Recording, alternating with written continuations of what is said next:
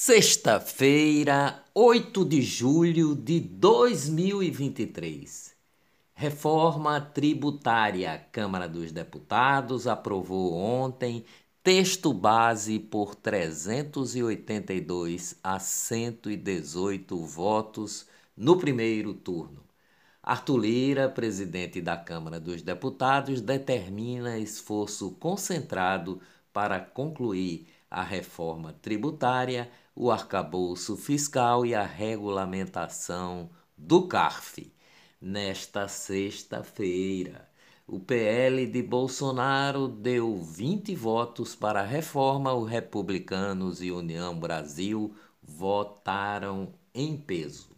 Relator da reforma tributária atende o agro e reduz a alíquota do IVA o imposto sobre valor agregado, agregado para o setor em 60%. Relator também isenta igrejas de impostos, visando resgatar o voto de evangélicos. Reforma acaba com a federação e é projeto de poder e cheque em branco para a União, diz o jurista Roque Antônio Caraza, mestre, doutor e livre docente em Direito Tributário pela Pontifícia Universidade Católica de São Paulo. A pedido de Arthur Lira, Gilmar Mendes suspende inquérito sobre supostos desvios de recursos do FNDE Investigação contra aliados de Arthur Lira, presidente da Câmara dos Deputados, é suspensa pelo ministro Gilmar Mendes do Supremo Tribunal Federal, STF.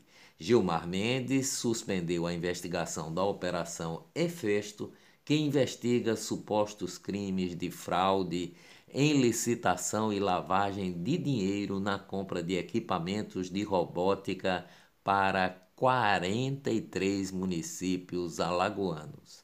De acordo com a decisão de ontem, a Polícia Federal e o Ministério Público não podem continuar a investigação até que o STF julgue um pedido da defesa do presidente da Câmara, Arthur Lira, para anular toda a investigação. Sob pressão, do União Brasil, Lula demite o ministra da, do Turismo, Daniela Carneiro, a Daniela do Vaguinho. Planalto confirma o nome de Celso Sabino, deputado federal do União Brasil, para ocupar o cargo de ministro do Turismo. Interessado na aprovação de pautas econômicas no Congresso Nacional, o governo federal liberou 7 bilhões e 500 milhões em emendas parlamentares nos últimos dois dias. Os repasses foram autorizados pelo presidente Luiz Inácio Lula da Silva na terça-feira e quarta-feira.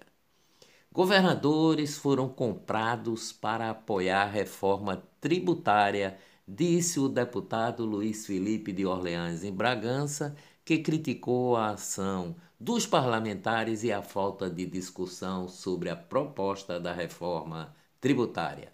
Durante a semana, oito governadores estiveram em Brasília. Olá, eu sou o jornalista Ivan Maurício e estas são as notícias mais importantes do dia. Tudo o que você precisa saber para ficar bem informado em apenas 10 minutos. A PAC emite alerta para chuvas moderadas a fortes nas três regiões de Pernambuco, a região metropolitana e a zona da Mata Norte e Sul. Chuvas seguem até amanhã desta sexta-feira. Pernambuco fechou o primeiro semestre da gestão de Raquel Lira com 1.790 pessoas assassinadas. Entre janeiro e junho de 2023, houve uma média de quase 10 mortes violentas por dia. Mutirão do Procon Recife facilita a negociação de dívidas com bancos e empresas de água, energia e telefonia. A ação acontece nesta sexta no Compaz Ariano Suassuna, na zona oeste do Recife. Lula muda o tom e diz que não quer mais se meter no conflito entre Rússia e Ucrânia. Lula agora enfrenta a CBF. Não quer o italiano Ancelotti na seleção brasileira e defende Diniz do Fluminense. A juíza Gisela Guida de Farias, da primeira vara especializada de crimes contra criança e adolescentes do Tribunal de Justiça do Rio de Janeiro condenou o ator José Dumont por possuir e armazenar fotografias e vídeos contendo cenas de pornografia envolvendo crianças e adolescentes. Por ter mais de 70 anos, o ator teve sua pena inicial, um ano e dois meses, atenuada, tendo sido condenado a um ano de reclusão no regime aberto. O diretor e dramaturgo José Celso Martínez Correia, ou simplesmente o Zé Celso, fundador do Teatro Oficina, morreu ontem aos 86 anos. Ele estava internado no Hospital das Clínicas de São Paulo desde a última terça-feira, quando sofreu queimaduras causadas por um incêndio que atingiu o apartamento em que morava, em São Paulo. O fogo no apartamento do dramaturgo foi causado por um aquecedor elétrico.